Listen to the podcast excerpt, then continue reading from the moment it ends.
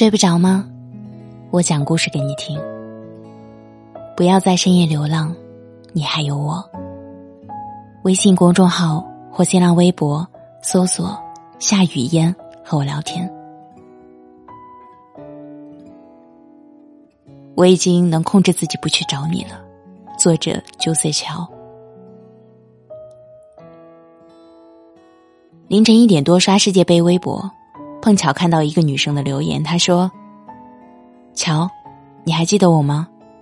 半年前给你发过一次私信，当时犯贱的去找前男友，后来一直到现在，我都没有再去找过他。昨天在微博看到他跟他现任的照片，还是会心痛，但已经不会再打扰他了。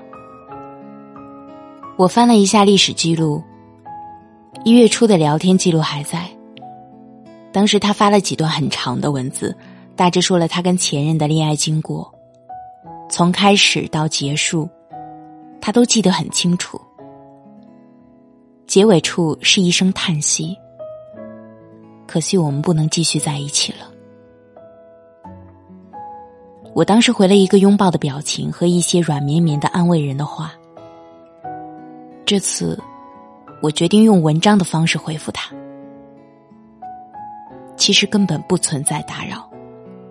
一段感情，就算是和平结束，但如果有一天你去找对方，或者对方找上门来，都不能称之为打扰，至多算不速之客。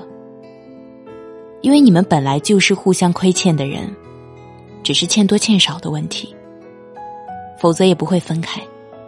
也没有必要那么低姿态去维护一个已经与你背道而驰的人。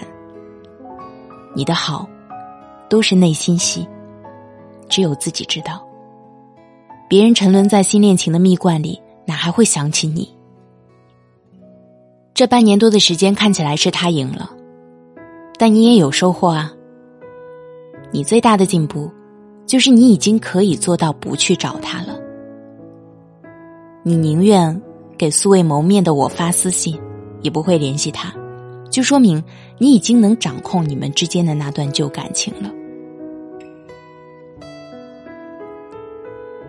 我认识的很多年轻女孩或者男孩，大家平时都很正常，可一旦在感情里摔跟头，就变成了不能自控的疯子。朋友 A 就是一个典型的例子。在公司里，他是掌握话语权的小老大，精明干练，说话做事从来不拖泥带水，带着底下的员工拼业绩拿奖金，被同事称为现实版的杜拉拉。可是面对前男友 A，却是个不折不扣的怂包软柿子。即便已经分手，对前任却还是有求必应。男人创业出现资金短缺，他二话不说转了一笔钱过去。对方说要打借条，A 却说没有必要。虽然最后悉数归还了，很快又遇到别的问题，A 呢又抽出时间跟对方一起出谋划策。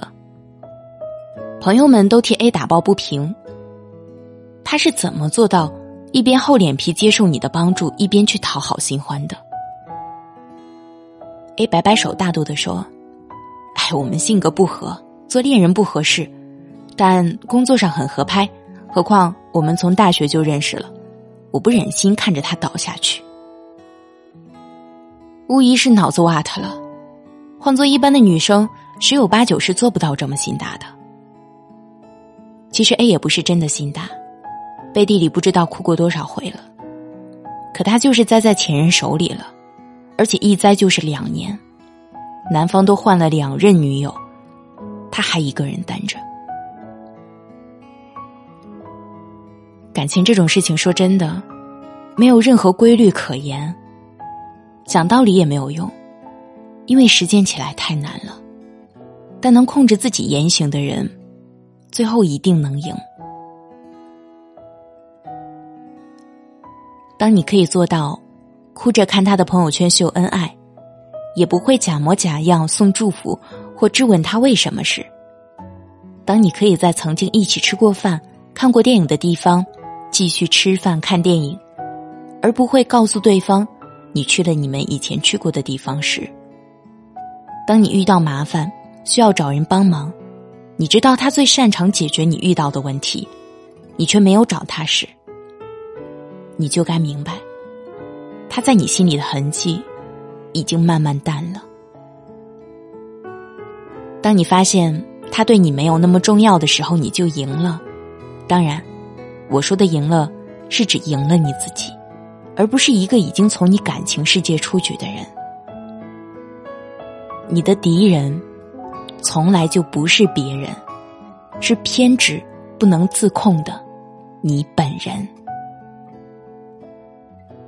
我是主播夏雨嫣，在首都北京，祝你晚安。我需要你的一个赞，让我知道你可好。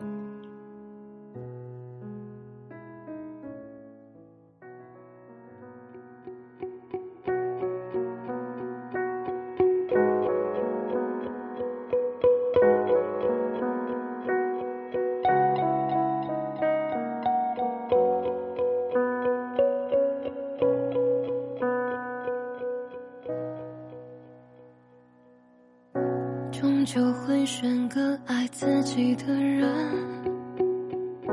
然后忘掉那个深爱着的人。手机天真不再期待永恒，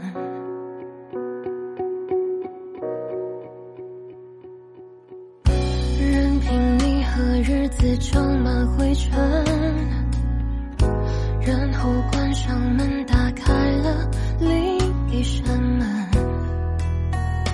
许开始一段新的旅程，就能完整。可走到哪里，还是会有惦记，熟悉的场景都和你有联系。明明是想忘记，却偏偏又想你，这样的剧情真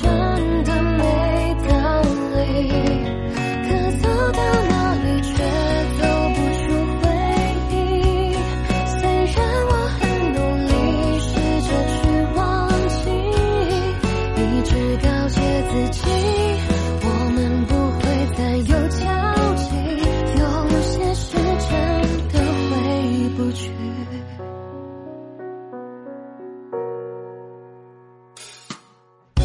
终究会选个爱自己的人然后忘掉那个深爱着的人。手机天真不再期待永恒